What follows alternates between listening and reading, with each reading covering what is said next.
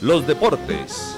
Bueno, muy buenos días al editor de Deportes de la Patria, Osvaldo Hernández. Excelente viernes para usted. ¿Cómo se encuentra hoy, Osvaldo? ¿Qué tal, directora? ¿Cómo le va? Bien, pues feliz porque ya salió el sol, Osvaldo, con esta mañana. muchísimo. Exactamente, estaba muy frío. ¿Sabe que ahora estábamos en pie? ¿A qué hora? A las 4 de la mañana. ¿Y con la lluvia? No, pero no. estábamos haciendo deporte, estábamos escribiendo ya. Ah, bueno. Produciendo para nuestros lectores. Claro que sí, claro que sí, siempre con ellos en mente. Osvaldo, hablemos de lo que ocurrió anoche en el Palo Grande. Primero, un día muy lluvioso para Absolutamente frío, mojado, lluvioso. Mejor dicho, desde las cuatro y media empezó a llover y a las nueve de la noche no había parado. Sí, Osvaldo. Llueva, llueva y llueva. Y eso eh, provocó que el partido se postergara, el, inicio del segundo tiempo de postergara más o menos una hora, ¿cierto? Entre el descanso reglamentario y el resto. Eh, pero bueno, un partido de alguna manera agradable, digámoslo así, con dos equipos abiertos, en una cancha el primer tiempo muy compleja, pero después se mejoró el estado y eso permitió ver algo más de fútbol. Con América que muestra muy buenas hechuras futbolísticas. Tiene un equipo que tiene idea, tiene estilo, la verdad que, eh, sorprende gratamente a, a los espectadores, independiente de que uno sea seguidor o no de la América de Cali, realmente es muy agradable, agradable verlo jugar. Y ya el tema del Once Caldas, pues con una nómina renovada, con muchos jóvenes en una despedida que sí, es un buen es un buen resultado frente al América de Cali, pero finalmente no tapa lo que fue el fracaso de la temporada, porque recordemos que fue la despedida del Once Caldas como local. Incluso hubo mucho coro, sobre todo en contra de la dirigencia, en contra de la dirigencia, porque ya son nueve eliminaciones consecutivas en cinco temporadas, Juanita. Claro que sí, Osvaldo. Vamos a escuchar entonces a Hernán Darío Herrera, quien pues ahora está orientando al Once Caldas y también a David Lemos quien fue el autor del gol anoche, hablarnos después de este encuentro. El concepto mío es eh, un equipo que, que hoy fue eh, luchador, aguerrido, ante un rival fuerte como fue el América. Eh, desafortunadamente en un descuido pues nos empatan, pero yo creo que hay que valorar mucho el grupo.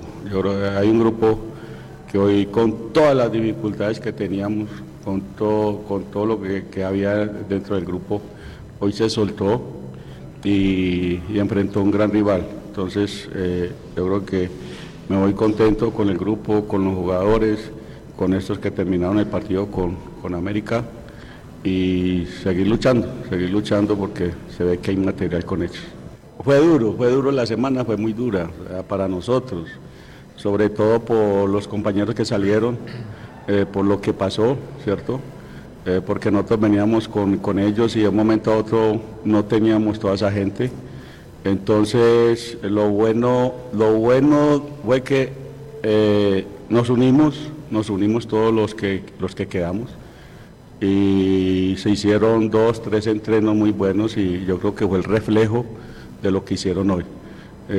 por eso le digo, hoy he encontrado un equipo encontramos un equipo muy difícil, muy complicado, pero también nosotros los hicimos ver, eh, eh, ellos también tuvieron mucho problema con nosotros. Hacía rato no, no me encontraba con el gol, pero bueno, así es el fútbol y uno al final tiene que aprender a disfrutar de, todo lo bueno, todo lo malo. Uno como delantero siempre quiere estar cerca del gol, siempre marcar gol, siempre fue como una de, mis virtudes.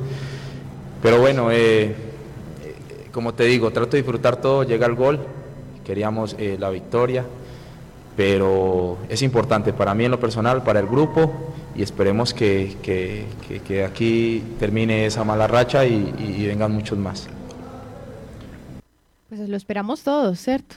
Sí, eh, exactamente, eso es lo que espera toda la, la comunidad blanca, la familia del Once Caldas. ¿Sabe que escuché al técnico toda la rueda de prensa y me quedé con la sensación, la verdad me dio tristeza de que no dieron una explicación de por qué se fueron los jugadores que se fueron? Seguramente por bajo rendimiento y se equivocaron y se tenían que ir, pero abruptamente, ¿por qué se fueron abruptamente? Y él dice que lo sorprendieron, que simplemente de la dirigencia les dieron que salían y, y dónde está el peso del técnico, dónde está el peso del cuerpo técnico para decir, venga, los necesito o no los necesito. Entonces se queda uno con esa sensación de que de que, de que el, el concepto técnico pareciera que no hubiera primado ahí.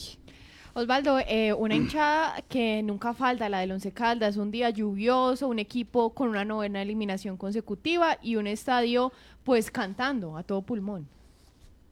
Sí, lo quisimos decir hoy en el periódico, ¿cierto? Un muy buen ambiente, la gente muy dispuesta con el grupo, pero también como también decimos en los textos de hoy, en, todo en todas las plataformas del periódico, también la gente cargó contra la dirigencia, que además no fue. La dirigencia no va, creo que según me contaron, Tulio Mario Castillo no fue por recomendaciones de los organismos de seguridad, pero mire, eh, el, dirigente, uno vive en Medellín, el otro está aquí, pero ya no va al estadio por eh, problemas de seguridad. Entonces no hay esa, no hay realmente esa, esa, esa importancia de ver qué siente el hincha. Esa cercanía también. La alegría o la tristeza del hincha, ya ni eso, simplemente el equipo va y juega solo.